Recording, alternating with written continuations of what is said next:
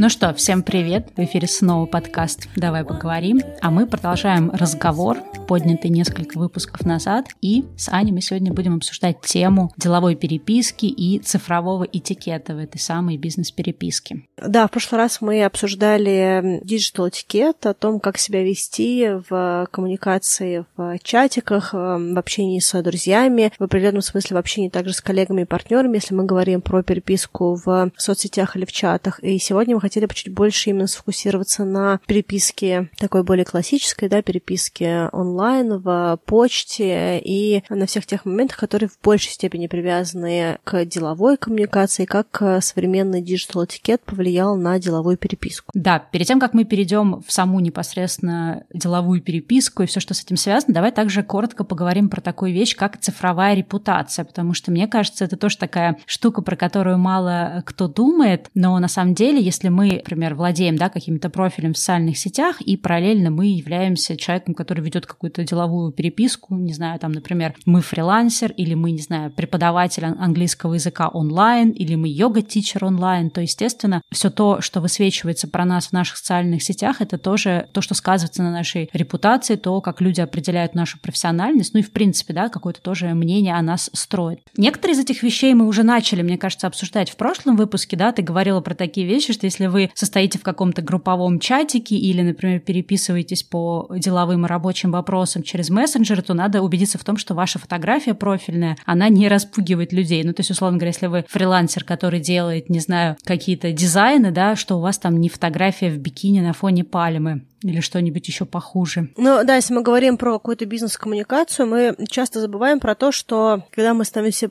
такими достаточно публичными в каком-то интернет-пространстве, есть вероятность, что люди, с которыми мы работаем, они также нас найдут, увидят и прочитают. И тут такой, конечно, всегда есть момент, насколько нам важно или не важно, что кто-то подумает, но если нам для какой-то задачи рабочей важно, как мы выстраиваем а, дальнейшие взаимоотношения и может ли это повлиять э, то, что мы пишем в соцсетях, к примеру, да, может это повлиять влиять или нет на что-то связанное с работой, то, возможно, мы хотим немножечко причесать наши соцсети, может быть, какие-то посты сделать для близких друзей или только для своих, или что-то из этого сделать закрытым, и, может быть, как-то разделить аудиторию, то, что будет публичным, и то, что будет, условно говоря, за закрытыми дверями. И уже дальше писать для разных людей разное. Да, иметь какие-то, знаешь, внутренние правила на этот счет, и также понимать, насколько эти правила должны быть жесткие для вашей конкретной профессии. Ну, то есть, условно говоря, если ты преподаватель, не знаю, начальных классов, окей ли это, что ты в своем Фейсбуке выкладываешь фотографии своего отпуска, где ты там, не знаешь, не знаю, на каких-то там пьяных вечеринках с друзьями танцуешь на барной стойке в неглиже, да, там, или, не знаю, что-то еще. То есть, могут ли эти фотографии быть публичными или нет? Или ты вроде как преподаватель в классе, там тебя должны оценивать, а что у тебя в социальных сетях, это не важно. То есть, на самом деле, есть очень много таких вот уже этических вопросов, связанных с репутацией, да, про которые, ну, надо подумать, подумать, и у каждого, естественно, человека будут свои какие-то ответы на этот счет, но нужно про это обязательно подумать заранее, перед тем, как ты там рассылаешь резюме или ищешь работу, особенно это актуально. Естественно, это выбор каждого человека. Вообще социальные сети, они сейчас стали настолько всеобъемлющими, что по-хорошему очень часто люди складывают э, не до конца верное впечатление о человеке, руководствуясь только тем, что человек э, говорит или пишет, или как он себя показывает в соцсетях. И это проблема не только человека, который, как ты сказала, там учитель в школе или какой-то обычный офисный менеджер. Это проблема в том числе и людей, которые, допустим, в какой-то более творческой профессии, какие-нибудь известные актеры, музыканты и прочее очень часто то, что они говорят, э, сильно влияет на то, что дальше происходит или как к ним относятся, да. Это забавно видеть, что, допустим, популярность какого-то актера, она гораздо больше триггерится тем, как человек ведет Инстаграм, чем тем, как э, он играет в кино, да. И такая важность соцсетей, она заставляет задуматься о том, что мы хотим и не хотим там говорить. Просто помните о том, что это важный элемент. Э, дальше выбор за вами, да, если вас вполне устраивает, допустим, писать какие-то радикальные вещи в своем Инстаграме или в Фейсбуке, Фейсбуке, и вам все равно, что будут думать люди, с которыми вы работаете, это ваше право. Просто важно помнить о том, что вас, скорее всего, там увидят. Да, что теперь все, как это, все, что однажды было написано в интернете, навсегда останется там, и за это могут быть последствия. Но давай уже переходить к каким-то таким вопросам не морально-этическим, да, а уже больше вопросам этикет. Вот знаешь, с чего я хотела бы начать, вот тоже, чтобы немножко сделать мостик от живого общения к рабочему. Как тебе кажется, корректно ли, например, да, если я работаю с тобой, да, я твой коллега, но я не, ну, не дружу с тобой, да, допустим, мы не знакомы лично. Корректно ли мне, например, добавлять тебя в Фейсбуке или добавлять тебя там, не знаю, в твоем Инстаграме, лайкать твои какие-то личные фотографии с семьей? Вот это тоже очень интересный на самом деле вопрос, где вот эта граница, когда рабочие взаимоотношения должны оставаться внутри рабочих. Но я не говорю о случае, когда ты с человеком подружился, а когда вот вы чисто, ну, представь, там, не знаю, какой-нибудь рекламодатель прислал предложение, да, какое-то коммерческое, а потом нашел тебя во всех твоих социальных сетях и лайкает фотографии, где ты выкладываешь, там, не знаю, как ты с подружками ходила, не знаю, в кино или еще что-то. То есть где вот эта грань делового этикета? Я думаю, что она очень специфична относительно людей, да, и тут и экстравертивность, интровертивность имеет значение, и то, кто что пишет, э, и то, как э, человек хочет э, взаимодействовать внутри своих каких-то соцсетей. Мне кажется, тут нет единого правила. Если ты спросишь меня лично, то моя здесь позиция такая. Если общение с людьми похоже на какой-то дружеский формат, то есть не то, что мы друзья, а просто, что мы поговорили каким-то образом не только на рабочей темы, в каком-то очень приятном формате, то есть есть ощущение, что у нас есть какой-то коннект, да, такой человеческий, то в общем и целом я не вижу ничего плохого добавиться в Фейсбуке или в Инстаграме. Это подчас может даже улучшить коммуникацию. Важно тут помнить, что если человек вас не подтвердил, то это не конец света и не кровная вражда. То есть человек имеет право подтвердить или не подтвердить. Да, это просто он границы какие-то прокладывает. Да, да. Некоторые люди очень вежливо говорят, что, ой, ты знаешь, я особо не веду Facebook, он там у меня для мамы, для бабушки, там только вот такие люди, поэтому там типа, ну как-то, ну, кто-то просто не отвечает, кто-то добавляет, кто-то не добавляет, кто-то добавляет и сразу делает, ну как бы человека в том списке, который ничего не видит, да, к примеру. То есть э, люди по-разному ведут свои соцсети, вот, но мне кажется, что в общем и целом это ок. И если даже посмотреть на мой, вот, допустим, я про себя если говорю, мой круг контактов, то очень много людей, которые сейчас есть в моей жизни, они во многом пришли из какой-то бизнес-сферы, либо мои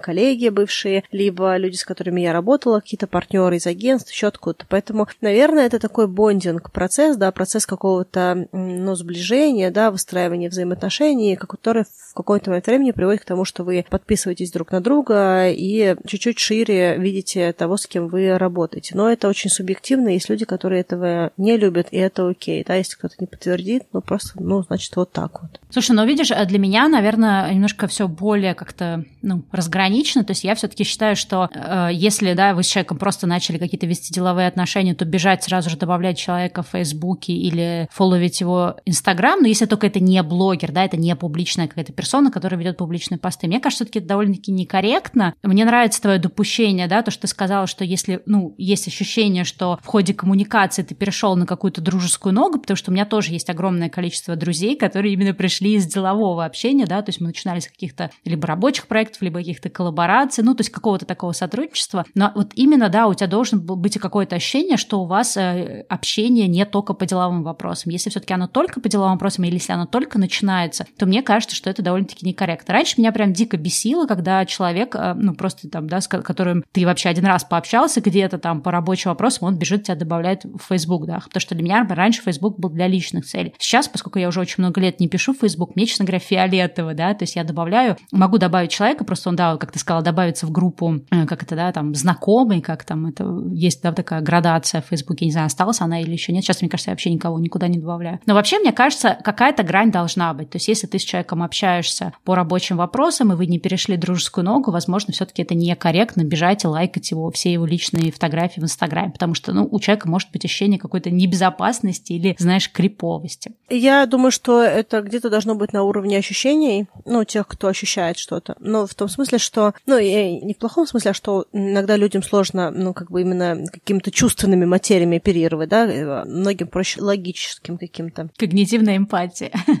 Ну да, с точки зрения логики всегда можно спросить, там, можно ли с тобой задружиться в Фейсбуке, в Инстаграме, и человек может сказать, там, да, давай, или, слушай, ну, не знаю, ну, и, и прочее. Если человеку некомфортно, и он плохо свои личные границы бережет, бережет, то он может не хотеть, но согласиться. Либо если видно, что человек как-то начинает вот мяться, можно сразу сказать, слушай, или давай, может быть, позже, сейчас, может быть, пока что мы еще только начали взаимодействовать, давай как бы там разгонимся, пообщаемся, а там, если что, там... Ну, то есть можно ориентироваться по ситуации, по тому, как человек э, воспринимает. Ну, либо если прям сложилось эмоционально, то, мне кажется, нет проблемы добавить. Может, не имеет смысла идти и э, лайкить все фотографии до там 2005 года, ну, вот, но какие-то фотографии залайкить я не вижу в этом ничего такого, какой-то проблемы или как-то списаться. Нам, вот мне кажется, что с точки зрения человека иногда просто любопытно, кто это. Ну, когда вот ты с кем-то начинаешь работать, если человек тебя зацепил, то просто интересно, а что это вообще за человек. И можно посидеть, полистать, просто для понимания. Ну, лучше тогда не лайкать, чтобы он не думал, что ты какой-то крип. Ну, вот о, меня это не пугает, к примеру, если спросишь меня, ну, как бы я экстравертивна и люблю людей, поэтому меня это не пугает. Но, допустим, если человек... Э, вот что мне не нравится, да, вот э, с моей субъективной позиции. Если, допустим, я сходила на собеседование какое-то рабочее, и у нас не было никакого э, человеческого контакта, то есть человек просто меня прособеседовал, а потом он меня добавил не на LinkedIn, а на Фейсбуке, к примеру, то у меня будут вопросы, то есть, а почему на Фейсбуке, да, то есть, ну, это же мое личное пространство. Вот, а если уже какое-то общение сложилось, то я не вижу никаких проблем. Да, в принципе, я думаю, что в целом у нас примерно одинаковый взгляд. Давай тогда переходить уже к вопросам деловой переписки, поговорим про сообщения. Мы немножко начали, мне кажется, в том выпуске говорить о том, что когда мы делаем первый какой-то деловой контакт, то есть или, может быть, каким-то там дальним знакомым, знакомым, знакомого общаемся, с какой технологией корректно с ним взаимодействовать. Мне кажется, что самое лучшее все-таки, если это какой-то публичный человек или это какой-то рабочий да, контакт, все-таки начинать контакт с почтой, а не идти куда-то там в мессенджер, который мы где-то там выцепили через кого-то, или уж тем более то, что часто тоже люди делают, идти в Инстаграм Директ и пытаться там с человеком связаться. Понятно, что если почта не сработала и прям очень нужен человек, может быть, действительно подходят все методы, да, если человек публичный, но я вот все-таки как-то, наверное, какой-то в этом смысле консервативно-старомодный человек, который считает, что почта — это самое безопасное пространство для э, начала делового общения. Но мне кажется, что если есть почта, то всегда здорово писать на почту. Если мы говорим про какой-то формат рекрута или приглашение гостя, какой-нибудь скаутинг, да, в какое-то медийное пространство, или если нам нужен человек для фичера в какую-нибудь статью, да, если мы журналисты, то там работает любой способ коммуникации, который только можно найти. Если мы говорим про то, что мы с кем-то работаем, с каким-то партнером, то для того, чтобы переходить э, в какую-то более личную плоскость, ну, какой-то другой способ, кроме почты, и того телефона, который дан для коммуникации, да, мне кажется, что лучше об этом спросить. То есть, эм, если у нас в подписи в или стоит наш мобильный, скорее всего, мы подразумеваем, что на него могут позвонить, значит, зачем он в подписи стоит. А если у нас есть э, наш Facebook, Instagram и Telegram, мы можем не хотеть, чтобы нам туда писали. Да, вот мне кажется, что грань э, заключается в том, что мы транслируем как способ коммуникации. Да, ну видишь, не знаю, я вот как человек публичный, там, блогер, у меня везде там указано на сайтах и прочее какая-то почта, да, и форма обратной связи, но люди довольно-таки часто все равно пытаются через какие-то там Facebook еще что-то написать, но поскольку я очень редко проверяю Facebook или Instagram DM. Казалось бы, да, что это более эффективное такое средство связи, более оперативное. Но, например, в случае со мной нет, потому что я DM проверяю, не знаю, раз в полгода, наверное, потому что туда слишком много всего падает. Ну, то есть у меня нет задачи, да, его использовать как коммуникационно. То здесь, конечно, все, наверное, относительно. Мне все-таки кажется, что с почты классно начать, а дальше то, что мы говорили тоже в прошлом выпуске, что если вам было бы комфортнее общаться через там какую-то другую там соцсеть или мессенджер, то можно это обсудить и договориться об этом. Но раз мы говорили, заговорили про почту, давай, может быть, тоже коротко поговорим о том, какие вообще есть правила именно в почтовой переписке, там, в правильном составлении писем, правильном взаимодействии, там, не знаю, какие-то групповые переписки, когда люди стоят в копии и так далее. Потому что, мне кажется, на эту тему есть очень много тоже такого непрофессионализма, ну, по крайней мере, то, что я вижу, да, часто встречается. И мне кажется, какие-то вещи тоже важно проговорить. Я бы, наверное, э, там много будет правил, я думаю, мы все их обсудим. Я бы начала с того, что когда вы пишете какое-то деловое письмо, особенно если это первое письмо, то есть первый контакт, но, в принципе, дальнейшие тоже. Не игнорировать такие вещи, как тема письма, потому что чаще всего человек, которому приходит много, например, деловых предложений или которому приходят разные письма от незнакомых людей, он, скорее всего, по вот этой теме письма, да, примет решение. И у вас есть, как говорится, один шанс вообще, откроет человек письмо или нет. Э, поэтому тема письма должна быть довольно-таки четкой. Второе — это то, что само письмо, оно должно, опять же, там, ну, мы говорили тоже про, да, начинается какое-то приветствие, то есть это не должно быть просто вырванный кусок, но первый абзац письма, он должен быть таким, чтобы, в общем-то, да, у вас, опять же, есть там 30 секунд, если человек по теме письма решил, что он хочет читать дальше, у вас есть 30 секунд, чтобы человек понял, да, пробежавшийся по диагонали взглядом первый абзац, понял, о чем это, надо ему это, не надо, что от него требуется и так далее. Да, мы говорили о том, что должно быть такое письмо, после которого не захочется задавать 100 миллионов вопросов. И мне кажется, что вот почтовая переписка, она, конечно, часто этого лишена. Я вижу часто, как люди пересылают, ну, по крайней мере, в мой да, адрес, какие-то гигантские пресс-релизы. И иногда, даже несмотря на всю свою занудность, я могу прочитать все это письмо, да, пробежать весь этот пресс-релиз, и мне все равно, например, непонятно, что от меня хотят. То есть часто люди пользуются, мне кажется, почтой как возможностью что-то там, знаешь, копипастить, да, там скопировал что-то, э, вложил, отправил, но на самом деле не думают о том, а как э, написать такое письмо, да, чтобы его человек захотел прочитать, захотел на него ответить, ну то, чтобы эта переписка была эффективной. Мне кажется, учитывая, что почта постепенно особенно уходит на задний план, да, сейчас, особенно в последние несколько лет, мне кажется, важно делать письма такими, чтобы их хотелось читать, ну и чтобы их удобно было читать.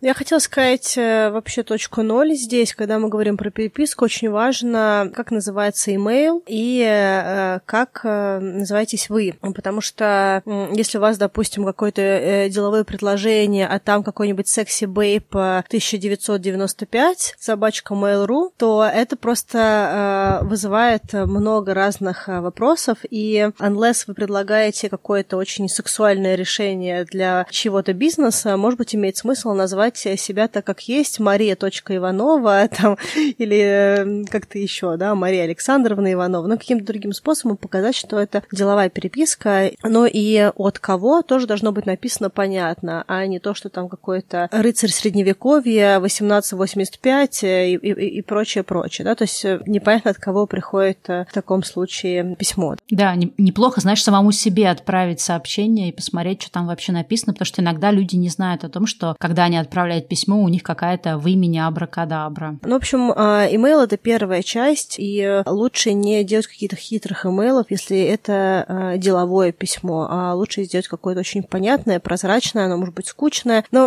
опять-таки, много чего зависит от сферы деятельности. Если вы какой-нибудь творческий человек, режиссер, оператор, там, возможно, все по-другому выглядит. Если мы говорим про какую-то работу такую более понятную, когда есть клиенты, партнеры, офис, что-нибудь еще, то, скорее всего, вот такая классическая форма коммуникации, она все-таки требует определенных каких-то таких вот, ну, базовых, что ли, правил. Я хочу вообще в, в сфере деловой переписки порекомендовать книжку, и мне кажется, что она супер э, про- просто написана, очень базовая, с очень четкими какими-то мыслями и правилами. Написали ее Максим Ильяхов и Людмила Сарчева. Книжка называется «Новые правила деловой переписки», и они как раз очень здорово помогают э, именно в деловой коммуникации, да, то есть что делать, что не делать, и из-за каких э, вопросов можно не, не получить возможность какую-то из-за какой-то какие-то публикации о работе, как э, можно потерять время в диалоге или как выстроить отношения, когда кто-то что-то сделал, э, пропустил, да, или ошибился, как сделать так, чтобы эту ошибку можно э, быстро было устранить через коммуникацию. Да, кстати, эта книга, которую ты сказала, да, она тоже очень классная. Мне даже она больше понравилась, чем та, которая вот, вот в прошлом выпуске я рекомендовала, ну, не рекомендовала, упоминала книгу. Она такая немножко более занудная и более, так знаешь, как-то строго написано, а это все-таки, мне кажется, написано более живым языком и более как-то современно, что ли. Да, крутая.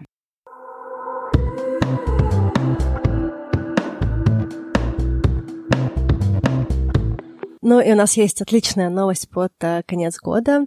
Мы вместе с Альпино Паблишер решили разыграть три книги Максима Ильяхова и Людмилы Сарычевой.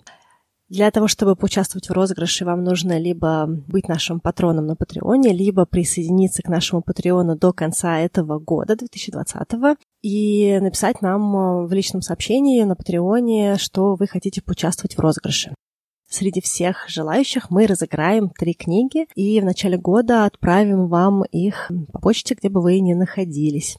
Присоединяйтесь к нашему Патреону и участвуйте.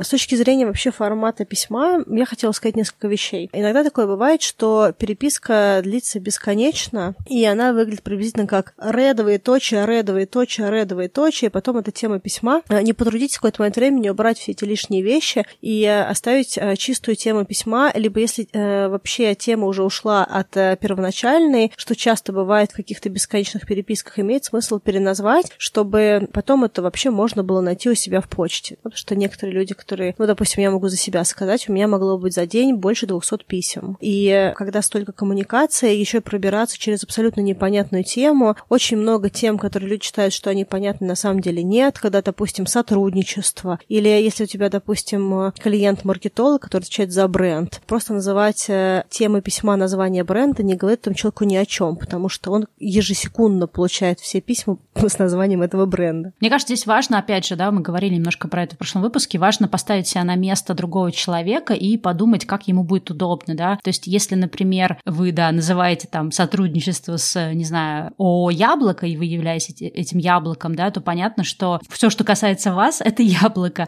да, поэтому иногда здорово как-то, ну, раскрывать тему, потому что если человек потом будет в переписке искать, а люди часто обращаются, да, в переписку и, ну, что-то там могут найти, то им будет сложно это сделать, если, ну, если тема, да, использована так, что она очень общо. И здесь, кстати, еще одну тоже вещь я вспомнила, тоже важную, что если вы повторную какую-то делаете коммуникацию с человеком, даже несмотря на то, что у него, возможно, в почте было сохранилось прошлое письмо, не забывайте напоминать и вообще представляться, кто вы и что. Мне кажется, тоже люди часто это не делают, просто пишут там «Привет», там «Давайте то-то и то-то», или «Давайте, вот мы вам тут предлагаем». Мне кажется, здорово представляться, говорить, что «Привет, я такой-то, такой-то, там работаю маркетологом в такой-то компании», да, или «У меня к тебе деловое предложение, я там то-то, то-то». Если у вас какая-то повторная коммуникация, то обязательно напоминать, потому что у меня бывало такое, знаешь, тоже, что я, например, людям говорила, что я сейчас не готова на этой теме общаться, давайте спишемся через полгода. И дальше через полгода человек мог там прислать письмо, там, привет, я Оля, мы с тобой договорились списаться, что ты сейчас думаешь? И я понимаю, что я абсолютно не помню, кто это Оля, да, потому что, ну, таких много было коммуникаций, и мне... И это то, о чем ты сейчас думаешь. Да, и мне как бы точно, ну, сейчас э, будет сложно, мне надо каким-то образом вычленить эту переписку, особенно если это было в мессенджере или в боте, это очень сложно сделать. Поэтому, опять же, важно тоже, если вы с человеком давно не вели контакт, нет, не, нет ничего плохого в том, что просто повторно напомнить, кто вы и что вы, и как-то коротко представиться и напомнить тему. Вот это вдобавок к тому, что тему письма надо формировать, э, исходя из того, о чем реально письмо.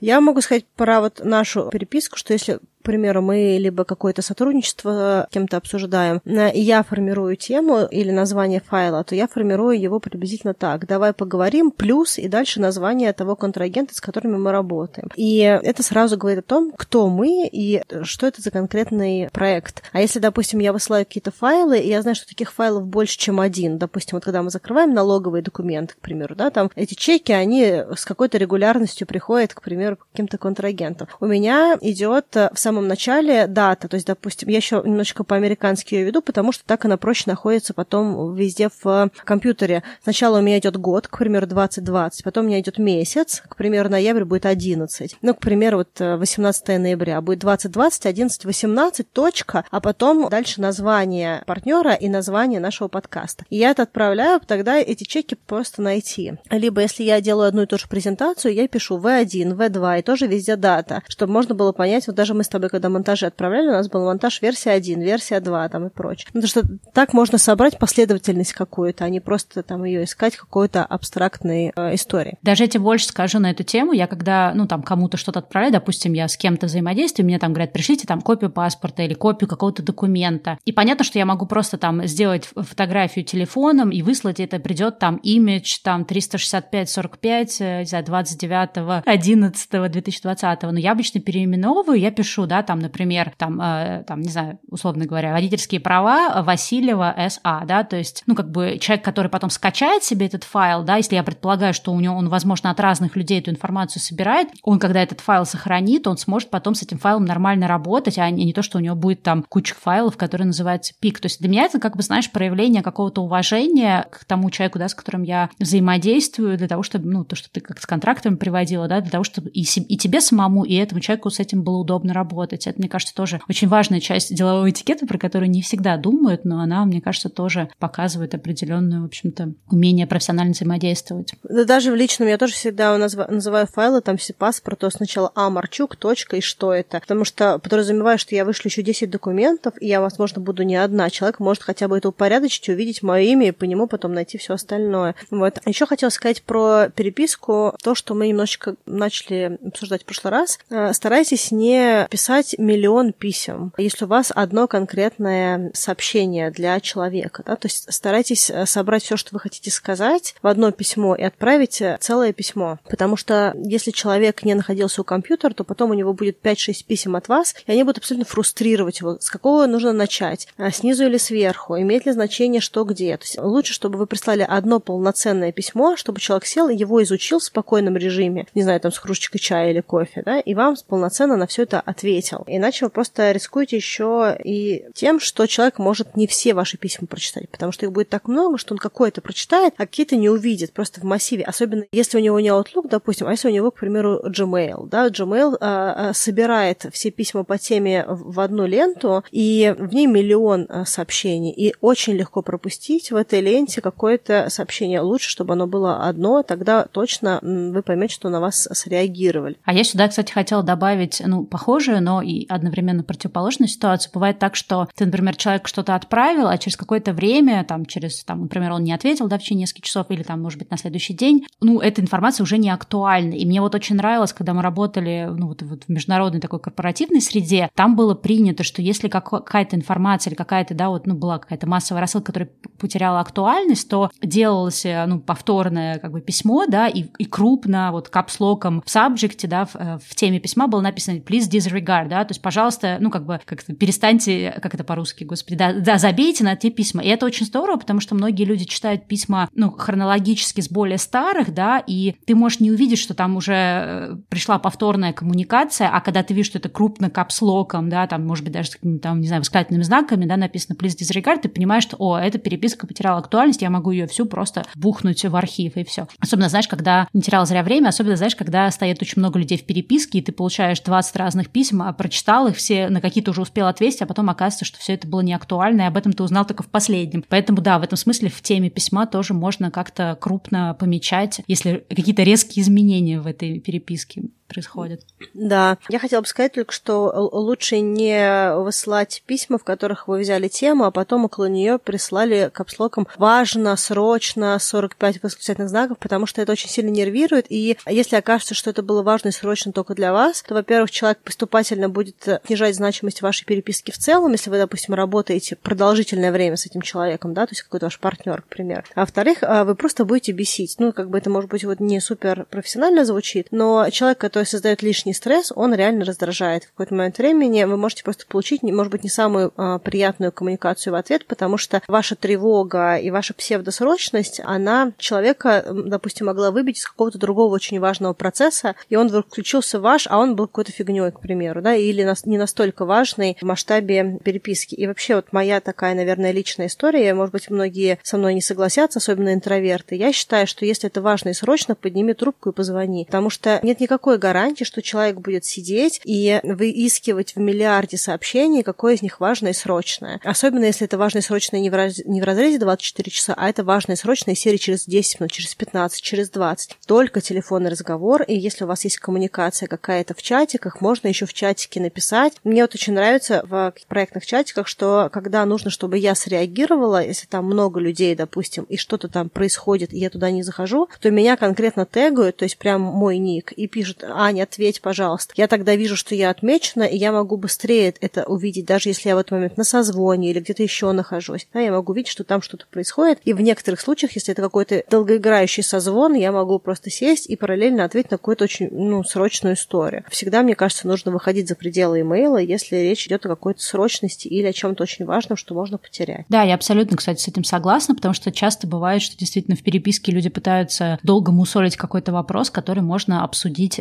голосом созвонившись. Здесь, мне кажется, важно именно, что если вот внутри этой коммуникации с уважением относятся к срочности, ну, то есть а, абсолютно адекватно отмеряют, когда это действительно срочно, да, а когда это не срочно. То есть, ну, как то, что ты говорил, да, не слишком часто этим пользоваться, потому что если, как в сказке, если слишком часто кричать волк, то потом тебе перестанут верить. Поэтому, конечно, если есть вот адекватный баланс срочного, несрочного, то это все применимо. Конечно, если люди постоянно это делают, то сюда, знаешь, мне вспоминаются какие-то примеры, когда человек отправил тебе письмо, которое не было срочным, а потом тебе еще в сообщение написал, я тебе отправил письмо, посмотри. Или когда-то я работала в офисе, у нас была такая очень смешная коллега, она реально всех очень доставала, то есть у нее были такие методы, чтобы сделали то, что ей надо, хотя не то, чтобы ее как конкретные запросы были самыми важными, да, в рамках какого-то потока дел этого человека. Она отправляла письмо, потом она тебе звонила, и потом она еще в течение дня подходила и говорила, я тебе отправила письмо, посмотри. И с одной стороны, да, может быть, это где-то эффективнее, да, чем просто отправить письмо, но если честно, вот эту конкретную коллегу все уже просто, знаешь, за ее спиной обсуждали как супер навязчивую, потому что она просто доставала всех. И с другой стороны уже появлялась другая какая-то такая, знаешь, какая-то обратная реакция, что не очень хотела сделать ее проекты, потому что у нее как раз не было вот этой грани, когда нужно подходить, потому что это действительно важно и срочно, а когда это просто потому, что вот она считала, что это единственный способ, да, выдавить из человека что-то. И мне кажется, ну, здесь тоже нужно все-таки чувствовать грань, да, чтобы не стать человеком, от которого все будут, наоборот, бегать и которого будут все избегать. Ну, или который потом будет ассоциироваться с человеком, у которого всегда все в последний момент, все горит, все плохо, все срочно, и желание такое, это нисходящий тренд, нисходящий энтузиазм помогать человеку, который, в принципе, работает в таком как бы, бесконечном цейтноте. Я могу сказать по себе, потому что я тот человек, который часто работать в цейтноте, и я знаю, насколько другим людям это некомфортно, когда у меня, допустим, все везде горит. То есть вот э, это, это правда очень не, неудобно, и многие люди очень некрасиво на это реагируют. Ну, то есть они справедливо на это реагируют, да, но как бы реагируют на то, что, блин, нет, потому что, ну, не могу, да, не могу все время вот в таком режиме. Я, кстати, хотела сказать, раз мы поговорили о внимании в переписке или в какой-то коммуникации, я бы хотела отдельно поговорить про то, как должно выглядеть письмо, само по себе тело письма, да, мы поговорили про про,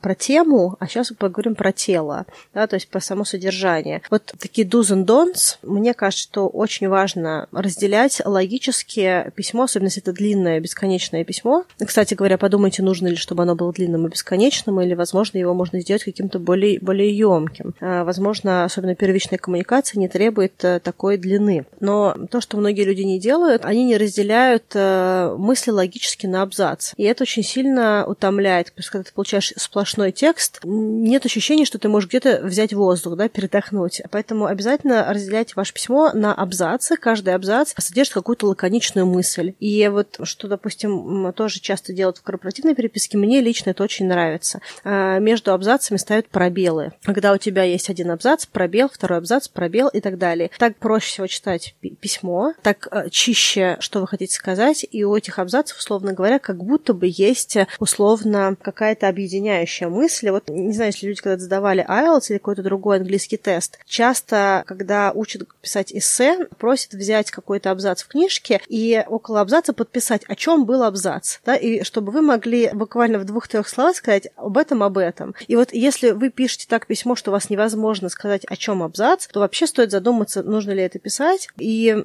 подумайте, насколько ваши абзацы, они имеют единую канву, да, то есть, что там нет 15 разных мыслей. Эти 15 15 мыслей, возможно, они требуют 15 абзацев. Возможно, не нужно отправлять письмо с 15 мыслями. Возможно, ну, 5 мыслей было более чем достаточно. Да, согласна, что с точки зрения деловых писем, знаешь, лучше это когда меньше, да, вот это пиши, сокращай. Мне кажется, что еще важно, про абзац абсолютно согласна, должна быть какая-то, ну вот как мне кажется, да, если особенно ты, ты высылаешь какое-то деловое предложение, должно быть какое-то резюме в начале, да, привет, я такой-то, такой-то, предлагаю то-то, от тебя требуется то-то, то от тебя ответ тогда-то, и суть моего предложения в том-то. А дальше, например, ты говоришь человеку, если вы хотите подробнее узнать там про мою компанию, вот вам ссылка или вот вам абзац. Если вы хотите подробнее узнать про проект, то вот вам там, не знаю, приложенный файл или что-то. Вот я часто, да, сталкиваюсь с тем, что люди присылают какие-то деловые предложения, но это просто копипаст пресс-релиза, и это довольно-таки странно ожидать, что человек будет читать весь пресс-релиз. То есть, мне кажется, важно уметь именно выделить главное, причем написать это человеческим языком, не вот не пресс-релизным языком, не каким-то канцеляритом, да, а именно нормальным человеческим, ну, деловым, но все-таки нормальным человеческим языком, в чем суть, да, вот то, что ты говорила, о чем вообще суть этого, а дальше уже приложить информацию по разным темам с какой-то ремаркой, да, что если вам интересно подробно про то-то и то-то, то ищите там-то и там-то там. То есть ты как бы человеку вроде бы даешь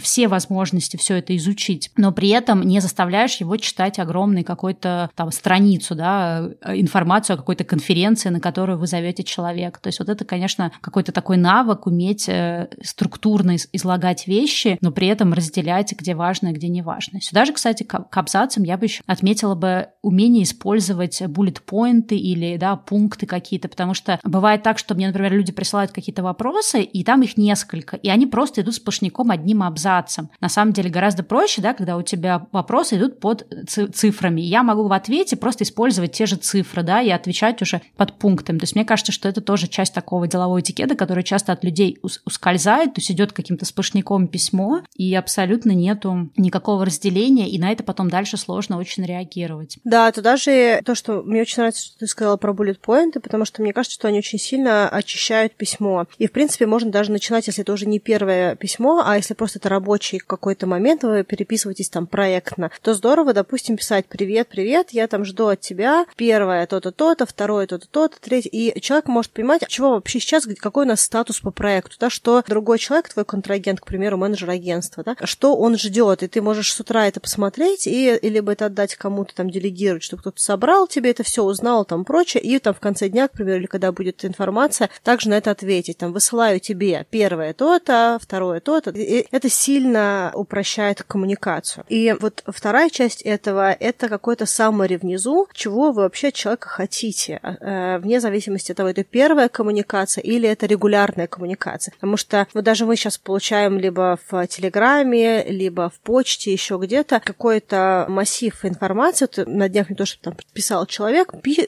очень длинное письмо. Я прочитала его дважды в Телеграме. И я не поняла, что от меня нужно. Ну, то есть просто какая-то история, история, история. Я говорю, хорошо, а, а чем я могу вам помочь? Ну, то есть вот мне непонятно, зачем мне вообще кто-то написал об этом. Вот поэтому обязательно в любой коммуникации, э, в имейле, где угодно, в конце пишите там, буду благодарен за то-то, то-то, или напишите, пожалуйста, то-то, то-то, чтобы человек, э, прочитав весь этот массив, имел какое-то самое конкретно ваших ожиданий по дальнейшей коммуникации. Ну да, то есть вот мне тоже часто присылают, например, у нас там такая-то вот будет э, конференция или такое-то мероприятие. И дальше, соответственно, я, как человек, которому это прислали, я совершенно не понимаю от меня, что хотят. Чтобы я пришла на эту конференцию как участник, чтобы я пришла как спикер, чтобы я об этом где-то рассказала. Или просто, а вдруг мне может быть интересно. То есть, на самом деле, да, если вы не формулируете, что вы хотите от человека, то вы, ну, во-первых, вы делаете это сложным человеку понять, что от него требуется, и, скорее всего, человек в меньшей степени отреагирует на такую коммуникацию, потому что ему просто будет лень принимать решения, да, и то, что он такой, так, окей, я за вас решать не буду. Поэтому важно быть очень четким. Ну и важно тоже вот то, что мы говорили до этого, да, э, четко тоже писать по срокам. У меня такое бывает, что, знаешь, мне, ну, особенно раньше, когда я на Бали жила, и мне, например, прислали, ой, а можете там прокомментировать про такое-то событие на Бали? Я такая увидела это письмо, такая думаю, ну да, могу, что? Вот, и я потом, например, там спустя несколько дней высылаю, а мне говорят, ой, а это надо было в тот же день. И я такая,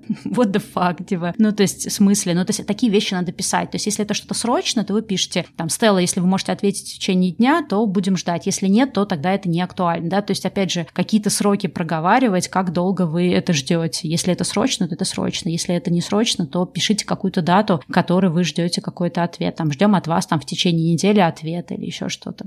Я хотела сказать еще про тело письма, тоже вещь, которая меня часто очень сильно напрягает, когда очень много разных стилистических вещей в одном письме. Да? То есть, к примеру, когда что-то выделяется капслоком, а что-то жирным, а, а что-то цветом. Еще разными шрифтами. Разными шрифтами. В итоге ты это все открываешь, и ты не понимаешь, на что смотреть. Это такая вот визуальная какофония, то есть настолько ребит в глазах, что первое, что хочется сделать, это закрыть. Вот это абсолютно психологическая история. Чем больше выделений, тем сложнее на это все смотреть и читать. Если вам что-то действительно нужно выделить, то воспользуйтесь каким-то одним ресурсом. К примеру, жирный, либо курсив, либо цвет, но только одно что-то, чтобы не было и курсива, и жирного, и цвета. А вообще, в принципе, просто разделение на абзацы очень часто более чем а, достаточно для того, чтобы можно было выделить главное. Ну и summary тоже буквально в двух словах в конце письма или в начале, тоже решает вопросы фокусировки того, чего человек э, хочет. Да, особенно, знаешь, когда в абзаце начинают выделять какие-то словосочетания, чтобы вроде бы тебя сфокусировать. Но на самом деле, мне кажется, что для этих целей лучше подходят заголовки. То есть, если у вас какой-то длинный текст, да, можно разбить на пункты или сделать какие-то подзаголовки, и, ну, тогда это будет как-то, да, разбивать информационно, если, например, у вас есть три сообщения к человеку. Но в целом, да, вот эти всякие игры еще с подчеркиванием, курсивами и прочим, с ними надо быть очень аккуратно, и они прям должны редко использоваться. Еще такой момент, что есть ряд людей, которые такой формат коммуникации воспринимают как агрессивный, потому что кажется, что как будто бы они сами не в состоянии прочитать письмо и разобраться, что здесь главное, а что здесь не главное, да, то есть вот как будто им такое вот, вот прям пичат их какой-то информацией такое вот, и поскольку это агрессия, агрессия порождает агрессию, и в итоге вместо того, чтобы получить какой-то ответ конструктивный, вы вдруг можете получить вообще неадекватный ответ, просто потому что человек взбесился от того, что вы ему пишете письмо, как пятилетнему ребенку, который который вот должен взять именно из вашего письма там на 20 абзацев, именно эти 10 слов, которые вы подчеркнули, к примеру, или что-нибудь там еще.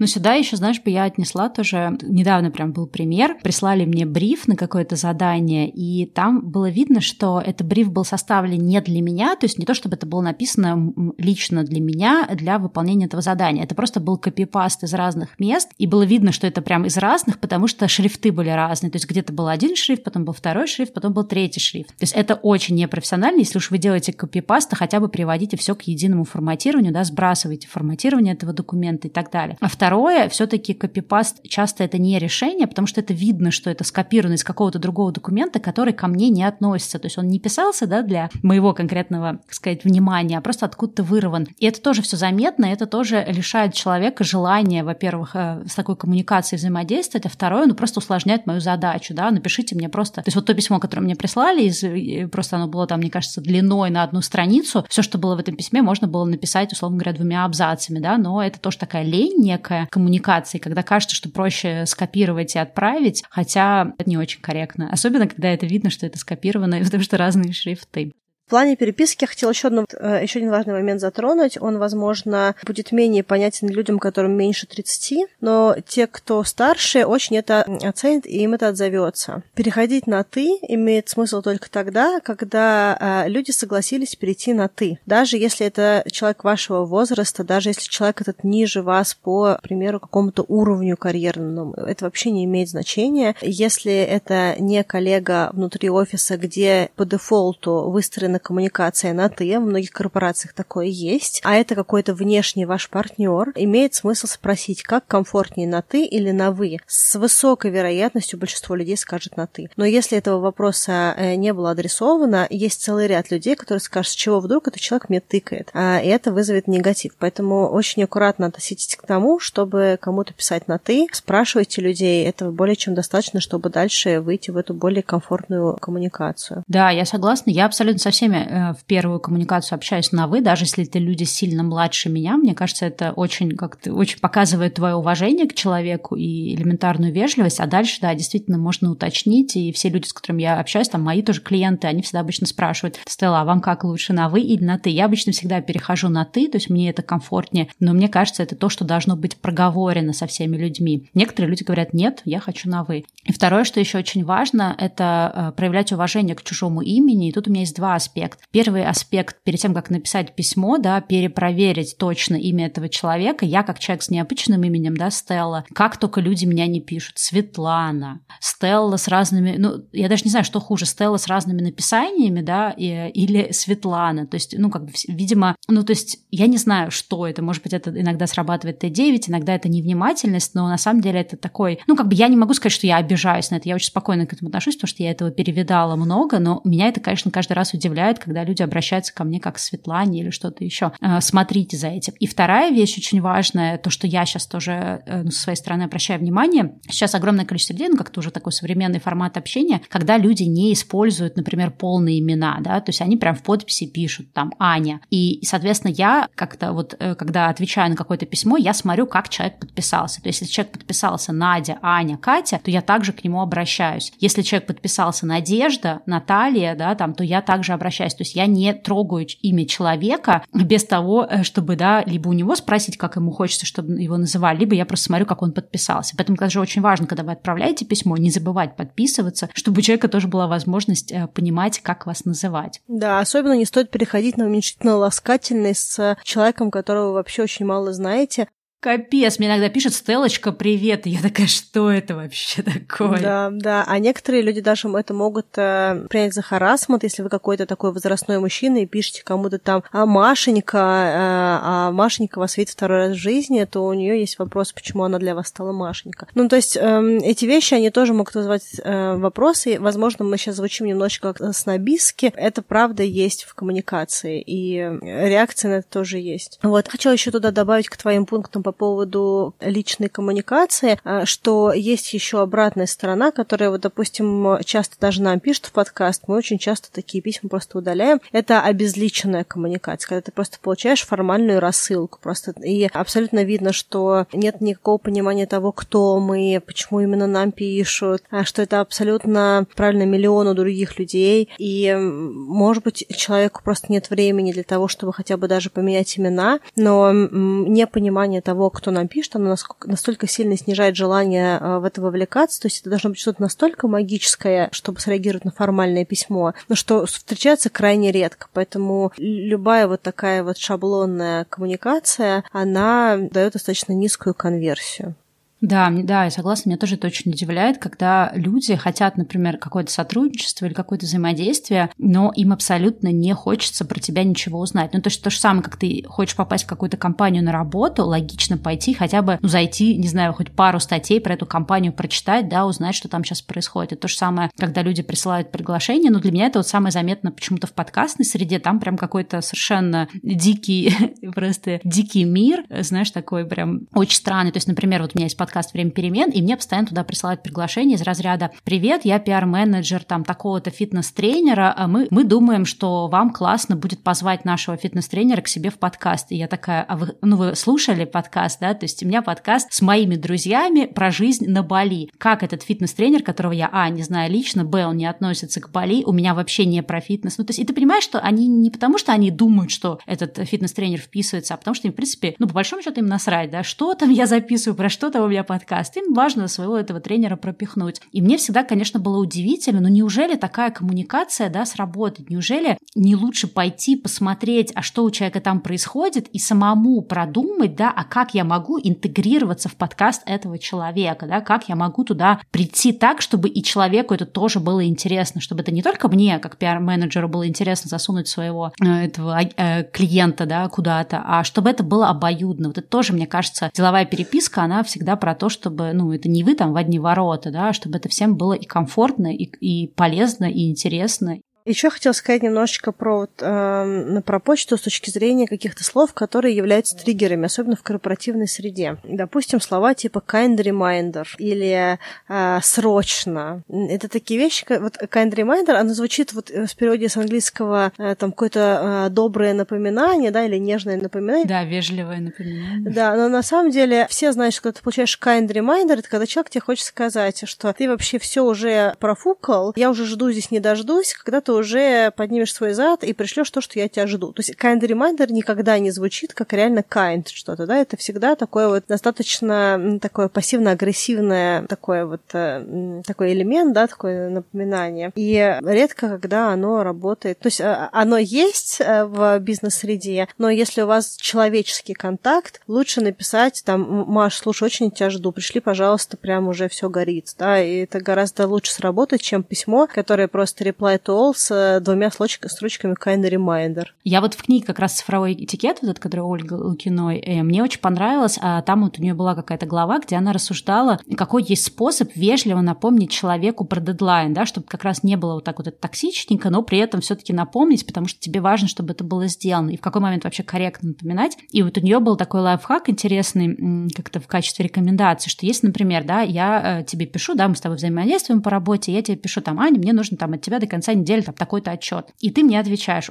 там, окей, пришлю или что-то. И я, например, за день или за там два дня до окончания дедлайна я тебе отвечаю, ой, супер, спасибо, буду ждать. То есть вроде как будто бы я тебе просто ответила, да, на твое письмо, но на самом деле я продумала, когда этот ответ прислать, чтобы оно как бы немножко таким было тоже напоминанием, но при этом все-таки не навязчивым. Понятно, что это не везде это можно как-то, ну, использовать, но вот мне кажется, что это тоже классный способ искать такие вот, э, ну, какие-то штуки. Вот. А если человек, например, ну, дедлайн прошел и там, ну, как-то, да, человек не прислал, то мне кажется, нет ничего такого в том, э, чтобы напомнить о том, что, типа, э, я тебя все еще жду, да, и так далее. Вообще про дедлайны, у меня тоже отдельный совет, вот тоже, по-моему, там был в книге о том, что когда мы говорим человеку про какой-то дедлайн, желательно, дедлайн, да, это крайний срок в бизнес-сленге, говорить не только про дату, но и про время, потому что вот как раз тоже в книге она рассказывала о том, что она проводила опрос своих слушателей, и, например, если я говорю, что дедлайн там 1 декабря, кто как это понимает? И там, оказывается, часть людей понимает, что дедлайн 1 э, декабря нужно прислать до там 30 ноября, да, кто-то понимает, что это прислать, ну, днем 1 э, декабря, а кто-то понимает, что, по сути, я могу прислать до 23-50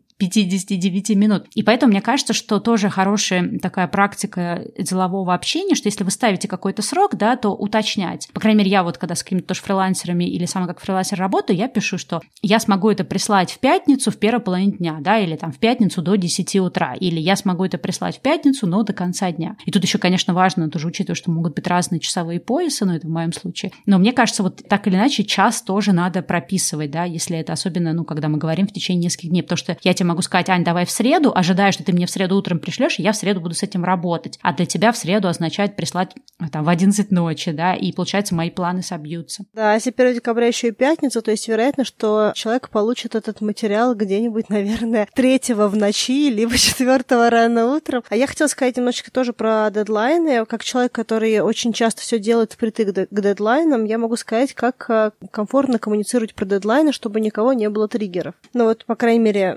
субъективно со своей стороны. Первое, э, я считаю, что вполне комфортно, если, к примеру, сегодня дедлайн, к примеру, сегодня дедлайн до конца дня. Кстати, в английском языке вообще и в э, корпоративной среде часто есть такая формулировка 1 декабря COB. COB значит close of business, то есть значит, что до 6 вечера 1 декабря... До конца рабочего дня, да. Да, нужно прислать этот материал, потому что, ну, как бы, чтобы никто не путался. Вот, но, допустим, если сегодня к вечеру нужно прислать, мне нравится, когда мои партнеры мне пишут, Ань, Ань, привет, на всякий случай напоминаю, что сегодня очень ждем, и дальше список того, что они ждут. Это не выглядит как какой-то агрессивный формат, это, наоборот, частично напоминает, если много задач у другого человека, и дает время это сделать, да, то есть никогда тебе пишут kind reminder, типа, а э, по-человечески пишут, что нужно, и напоминают фактически о срок. Вот. Второе, очень хорошо, когда есть, допустим, какая-то э, лента переписки о каком-то проекте, и там даже часто бывает много людей, а вы просто пишете, к примеру, в чатик, да, там, типа, привет, напоминаю, что сегодня очень-очень нужно там то-то, то-то, то-то. Ну, там в компании всегда тоже есть рабочие эти чатики, да, вот там скайп или что-то еще, куда можно написать, чтобы это не было, во-первых, в едином массиве вот этой вот э, долгой переписки с кучей людей. Плюс э, лишняя переписка создает лишнюю грязь в коммуникации. По-человечески напомнить о том, что есть какой-то дедлайн где, где-то за пределами этой длинной переписки, это очень хорошо. Во-первых, потому что человек точно увидит и ответит, в отличие от писем, которых миллион э, в почте. Ну, а во-вторых, можно всегда что-то еще доспросить, сказать и прочее. То есть и другой человек будет знать, что вы прочитали и помните, и вы будете знать, что человек э, осведомлен, да, то есть вы напомнили о том, что нужно что-то сделать. Иногда даже некоторые люди э, пишут, нужно ли чем-то помочь. Да, это, кстати, тоже хороший способ. Типа, жду от тебя, да, скажи, если что-то от меня требуется. А, иногда действительно может требоваться, иногда человек просто, вот если, допустим, я заинтересована в чем-то, я могу спросить, нужно ли что-то помочь, человек может спросить, может быть, у тебя есть вот это вот, да, потому что мне этого не хватает. И я могу сказать, да, конечно, есть, высылаю, и человек быстрее мне присылает то, что мне нужно. Либо, что чаще всего бывает, когда человек пишет, нужно ли чем-то помочь, как правило, ничем не нужно помочь, но такое отношение, оно как-то вызывает больше желания подключиться и сделать быстрее для этого человека, потому что есть такое вот ощущение какой-то человеческой коммуникации. Поэтому Поэтому вот это то, что хорошо работает с дедлайнами. Да, я бы еще хотела бы сюда, наверное, тоже добавить важный э, пункт, да, и важные правила касательно кого мы ставим в копию, как мы ставим в копию, и также всякие рассылки по списку контактов. Мне казалось, да, что это как-то, ну, знаешь, такая, поскольку мы сами так давно и так много лет работали в корпоративной среде, где ты научен именно пользоваться почтой, мне казалось, что это естественно, что нельзя, например, отправляя какое-то письмо нескольким адресатам, поставить всех э, в поле ту, да, вот кому, что можно только ставить их в скрытую копию, если они не знакомы, и в открытую копию в том случае, если это какая-то, ну, как бы работа в команде. Но у меня, например, была история, когда девочка одна, э, блогерка, да, которую я поддерживала на Патреоне, она делала рассылку по своим патронам, и она мой имейл, да, который я вообще-то не, не афиширую нигде, она поставила в общую, ну, соответственно, вот эту ленту, и там было там 20 или 30 человек. И я понимаю, что для меня, особенно для публичного человека, это было дико триггерно, потому что, ну, во-первых, я не просила мне никакие письма, да,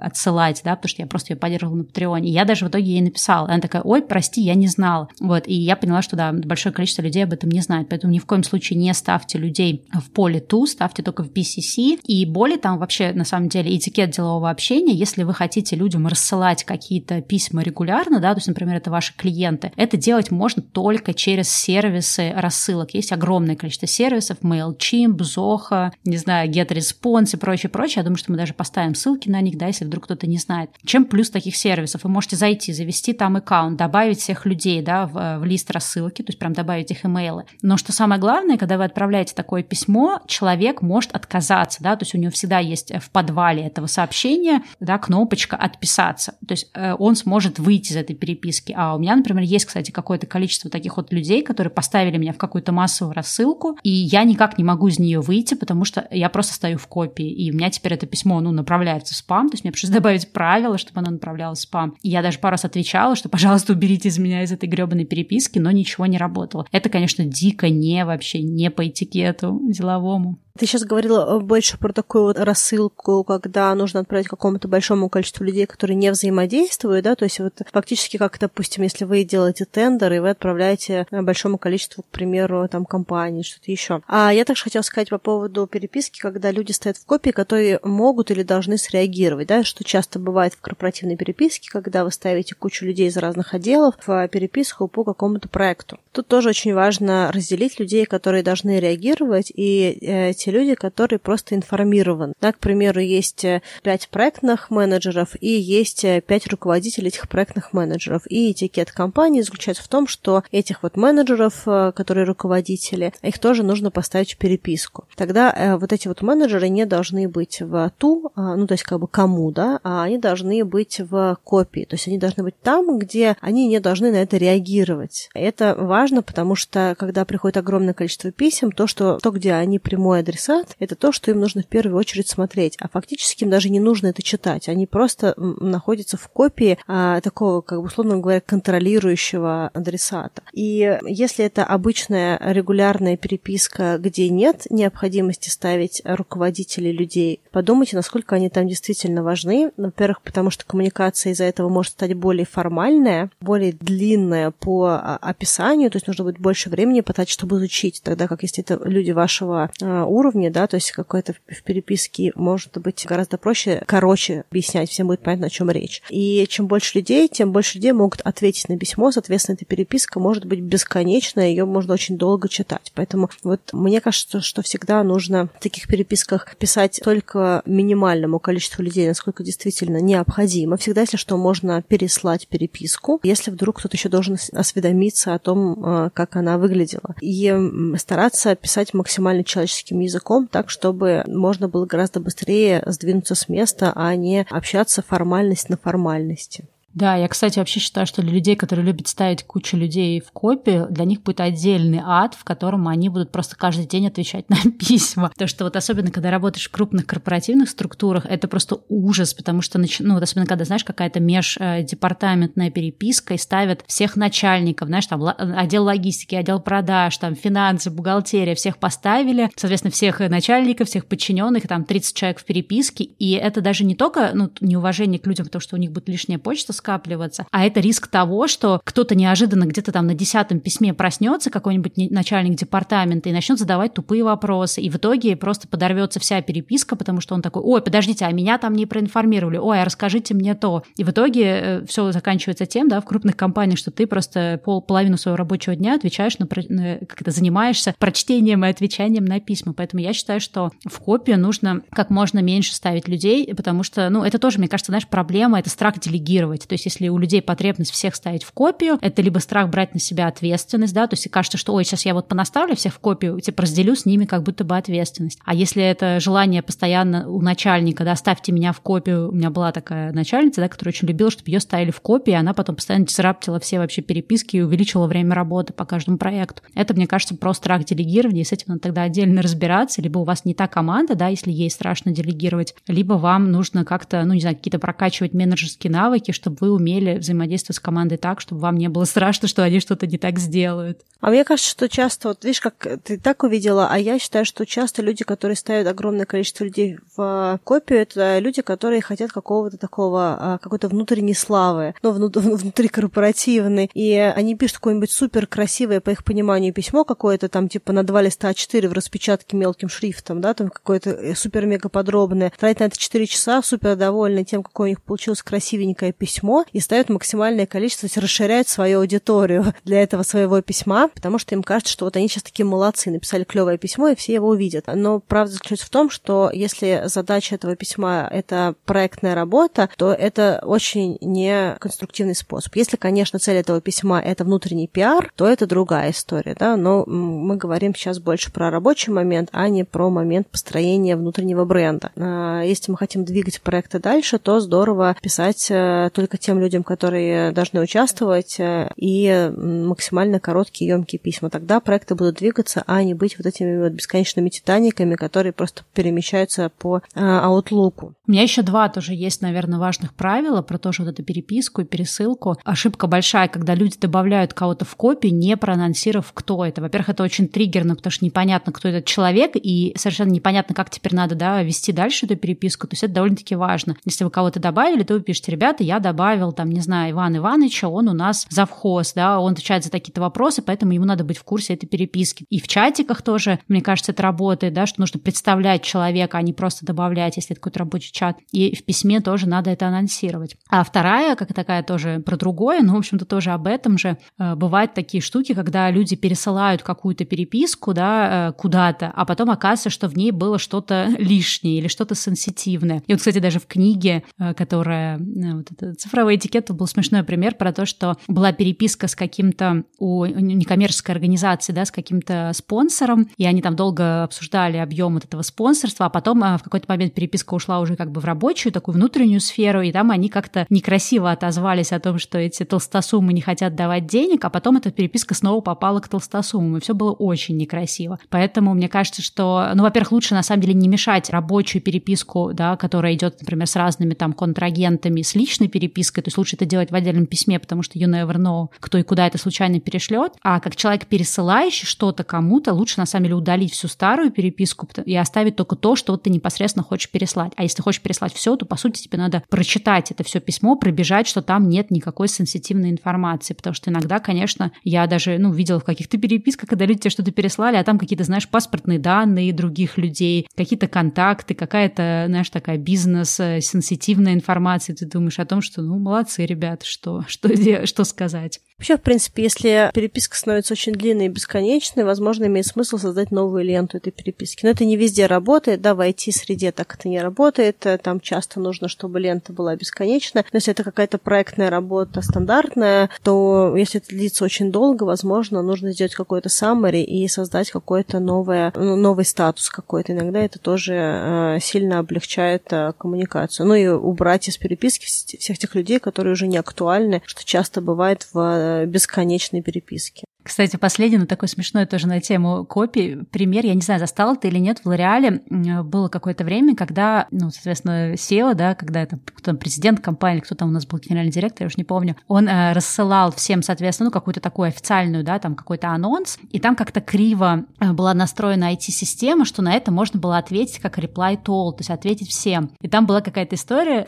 Я это застала. Да, и человек, соответственно, ну, то есть официально, да, президент компании прислал какое-то официальное письмо на всю компанию, сколько у нас там, 600 или 1000 человек работало тогда. И, соответственно, какой-то, ну, там, сотрудник из какого-то супер дальнего региона, Sales Rep ответил, типа, с каким-то то ли фаном, то ли шуточкой, то ли каким-то анекдотом, на что тогда э, президент компании сказал уволить этого, этого идиота. И человек, мне кажется, кстати, возможно, уволили тогда. Я помню, что после этого пришла э, внутренняя коммуникация, что э, отменена кнопка reply to all, то есть невозможно ответить всем. Ты, э, больше нельзя было отправлять э, письмо на всю компанию, можно было только собирать людей э, вручную. Ну, кстати, люди, которые умудряются нажать reply to all, они тоже до сих пор существуют. Ну, виноваты те, кто, в принципе, поставил, да, всех э, в общую копию, хотя можно было поставить в скрытую, и этого бы не произошло, да, то есть когда человек в скрытой копии, ты не можешь сделать reply to all. Но есть такие люди, которые это делают, поэтому если вы такие, то не делайте так. Э, на любое письмо надо отвечать лично тому человеку, который вам это письмо отправил, даже если этот человек тупанул и загрузил других людей в копии. Особенно каким-то флудом точно не надо на reply to all отвечать. Речь идет как бы не о тех э, письмах, где Э, нужно отвечать всем, потому что это продолжение коммуникации, да, а если речь идет о том, чтобы кого-то простебать, там, ну или если какая-то есть э, между собой какой-то. А я, кстати говоря, хотела сказать еще, наверное, последнюю мысль, которая у меня есть с точки зрения именно э, такой этикета, то, что вот у меня моя такая личная проблема, и я хочу тоже, я думаю, что она не только у меня, очень часто в какой-то рабочей переписке нас что-то раздражает, бесит, возмущает и прочее. Вот очень классное правило никогда не отвечать в этой эмоции. Если вдруг вас что-то задело, не понравилось, вы можете сесть, написать в редакторе. Я советую делать в редакторе, а не в поле ответить, потому что случайно можно отправить. А именно в редакторе, в текстовом сесть, написать ответ на это письмо. Прям вот все, что вы хотите сказать, с любой яростью, эмоцией, все вообще, что нужно, а потом пойти налить себе кофе. Вот, а скорее всего, пока вы там ходите, вы немножечко отдохнете, плюс из-за того, что вы уже написали это письмо в редакторе, вы немножечко как бы все, что хотели, сказали, и можно вернуться и просто прям вот крестиком закрыть этот редактор и уже написать в чистовую, в спокойном режиме нормальное письмо. Но мне кажется, самое главное, даже если вы налили кофе, походили и поняли, что вы все равно хотите, да, этому человеку как-то жестко ответить, перечитайте это письмо, потому что нет ничего хуже, мы недавно как раз тоже с подругой это обсуждали, нет ничего хуже, когда человек как-то э, что-то его там порвало, да, от этой переписки, и он тебе отвечает, и ты видишь, что он просто набирал это сообщение в каком-то, знаешь, супер злобном состоянии, там нет ни точек, ни запятых, сплошным текстом, опечатки, слова неправильно написаны. То есть ты через этот ответ уже чувствуешь, что человек, э, что у него, ну, нереально, крышечку снесло. И это не выглядит красиво. Даже если вы были правы, да, в том, чтобы наехать, обвинить или еще что-то, любое обвинение, мне кажется, оно, ну, или какая-то, да, какой-то наезд, он будет более-менее корректным, если он, э, ну, как-то вот написан спокойно, без эмоций, с нормальными точками, запятыми и с э, проверенным, проверенной орфографией. Это всегда будет более сильный такой ответ, чем когда видно, что вы там просто, не знаю, а увидели это сообщение где-то на бегу, там, не знаю, на ходу, там, настрочили сплошным текстом с опечатками, ошибками и так далее, это выглядит всегда дико непрофессионально и на самом деле ничего хорошего вам не даст. Да, а еще такое бывает, что вас перемкнуло из-за какого-то слова или, возможно, из-за встречи, которая у вас только что была, и вы вообще неверно прочитали письмо. То есть просто вот э, что-то вам там показалось, поэтому ответ на эмоциях, он всегда чреват либо тем, что люди будут на вас как-то странно реагировать, либо что вы испортите отношения, которые нужно потом как-то будет с восстанавливать, особенно если какой-то важный контрагент или человек, от которого решения какие-то зависят и прочее. Поэтому вообще в идеале выждать время, пока вы не успокоитесь, поделать другие дела, может сходить на обед, прогуляться вокруг офиса, ну, что-то другое поделать, и только потом еще раз перечитать то, что вы получили, прям внимательно, проверить, что э, вас вообще устраивает и не устраивает в этом письме, и дальше сформулировать какой-то спокойный ответ. Возможно, пару раз его перечитать, и, может быть, что-то удалиться, если вы пару раз перечитаете, потому что что-то будет просто незначимым. Иногда вообще ответ на какое-то такое письмо, которое вас взбесило, он может быть однострочным или двухстрочным. Вы просто говорите там что-то, либо вообще предлагаете созвониться. Если там в этом письме миллиард вещей, которые вызывают вопросы, то лучше вообще не уходить в эту переписку. Она просто будет адовая. Лучше просто созвониться и все пункты проговорить, а потом, чтобы кто-то сделал такие минутки, да, то, что называется, или summary, да, то есть как бы подытожил все, что было сказано голосом в каком-то письме. Да, потому что может быть вообще недопонимание. Но, кстати, мне вот очень понравился твой пункт про то, что если хочется как-то вот что-то такое ответить, да, напиши письмо в редакторе. Я вообще, кстати, раньше страдала тем, что начинаешь писать письмо там как-нибудь в запале, и случайно нажимаешь «отправить», и оно уходит, и ты такой «блин». То сейчас я как бы использую такое правило, когда я начинаю кому-то писать письмо, да, если это важное какое-то письмо или новая какая-то коммуникация, я не добавляю адресата до тех пор, пока я не дописала письмо я его перечитала, у меня там проверилась орфография, да, я убедилась, что если я пишу в письме, что я прикладываю файл или картинку, что я ее приложила. И уже потом я пишу тему, и потом только добавляю адресата. Тогда не случится такого момента, да, что вы случайно нажали, и письмо ушло, потому что нет адресата, нет, нет отправленного письма. Это очень хорошая такая практика, хороший лайфхак, который избавит от того, что, ой, ой извините, случайно ушло письмо.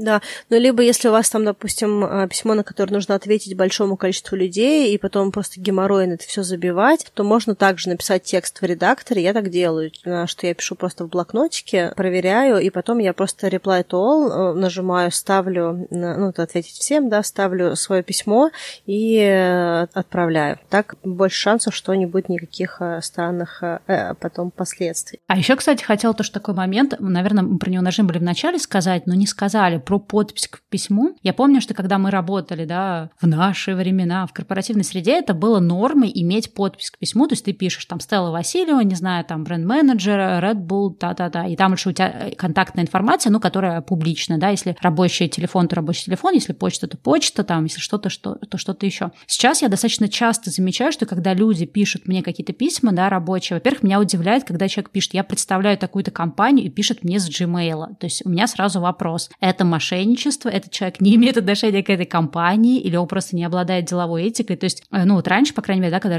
особенно мы работали в крупных компаниях, ну то есть ты мог писать только с рабочей почты, да, все эти вещи. То есть как-то странно писать с личного Gmail. Вторая фишка, что человек, ну окей, ладно, с Gmail написал. Первичное, по крайней мере, письмо. То есть ты можешь, допустим, если ты уже долго работаешь с агентством, и ты где-то находишься вне зоны доступа к корпоративной почте, ты можешь что-то отправить. Но глобально вот большинство коммуникаций шло через э, рабочую почту. И вот это довольно-таки странно. Второе, то, что странно, да, что нет подписи. То есть человек тебе написал, там, вот я вам предлагаю то, то-то и то. И ты не понимаешь, этот кто человек, какое он отношение имеет к этой компании, да, особенно учитывая, что там непонятный какой-то имейл. И вот это довольно-таки странно, что у людей нет подписи. И э, две вещи, да, которые люди забывают. Ну, во-первых, подпись помогает человеку понять, какое ваше имя, фамилия, да, то есть как к вам можно обращаться, какая у вас должность, да, или что вы там, кто, кто вы, что вы, какую компанию вы представляете. Также дает вам возможность, в общем-то, указать ссылки на ваши, если вы публичная персона, да, там на ваши соцсети, на ваши какие-то блоги, на какие-то сайты и так далее. То есть бывает так, да, что человек мне что-то предлагает, я потом хочу перейти, посмотреть, а что это за человек, да, то есть какой, да, там, например, человек пишет, привет, я там ютубер, хочу с тобой сделать коллаборацию, и дальше ты потом такой, а почему нет подписи, в которой я могу просто перейти по твоей ссылке, да, на твой YouTube или на твой Инстаграм, и там это все увидеть. И мне кажется, подпись это очень важная штука, тем более, что в программах, ну вот в почтовых, да, можно создать несколько подписей, то есть у меня, например, там в зависимости от с какого я имейла пишу, да, и какая у меня коммуникация, я могу выбрать личную подпись, подпись для тех, э, с кем я общаюсь там по блоговым целям,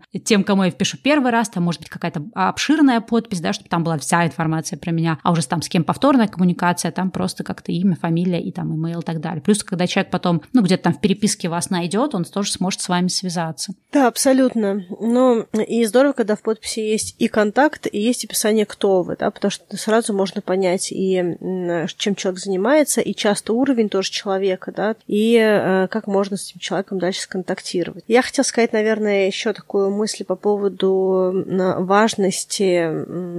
Мы немножечко поговорили чуть-чуть раньше про то, как эм, напоминать о себе, когда коммуникация такая нерегулярная, да, если, допустим, человек написал вам, а потом написал через полгода. А я также хотела сказать, что очень важно, если у вас есть какие-либо контакты других людей, от которых вы получили информацию об этих людях, с этого начинать. То есть, э, особенно особенно какое-то коммерческое предложение, предложение о сотрудничестве, да, допустим, там, к примеру, э, «Добрый день, Евгений, мне ваш контакт дала Стелла Васильева касательно того, что вы можете хорошо обрабатывать звук, да, например, да, что вы хороший звукорежиссер, а у меня есть такой-то, такой-то проект, буду рада с вами обсудить возможность э, сотрудничества, да, и человек уже думает, так, окей, этот контакт пришел от Стеллы Васильевой, да, то есть есть какой-то у нас общий контакт, который мне дали. А, по такому-то вопросу, ну, понятно, вот я для Стеллы делала какие-то проекты, видимо, ей понравилось, вот она дала мой контакт, да, и, соответственно, желание этого человека ответить мне и со мной повзаимодействовать будет гораздо выше, в зависимости от того, допустим, к примеру, что это знакомый или незнакомый человек, в зависимости от того, как он поработал со Стеллой, к примеру, да, потому что я от, от Стеллы пришла. А, и уже понятно, по какому поводу я пишу. Всегда, когда есть возможность, даже если у вас нет, к примеру, общего человека, вот то, что у меня было, когда я тоже коммуницировала с людьми, у меня не было их имейлов, у меня были только их имена в Телеграме, но мы все были в одном чатике. Я им писала, привет, мы с тобой в общем подкастерском чатике. И дальше свой вопрос. И, и таким образом человек уже а, понимал, что я не просто какая-то левая девочка, которая написала в Телеграм, а что я, может быть, все еще левая девочка, но которая есть общее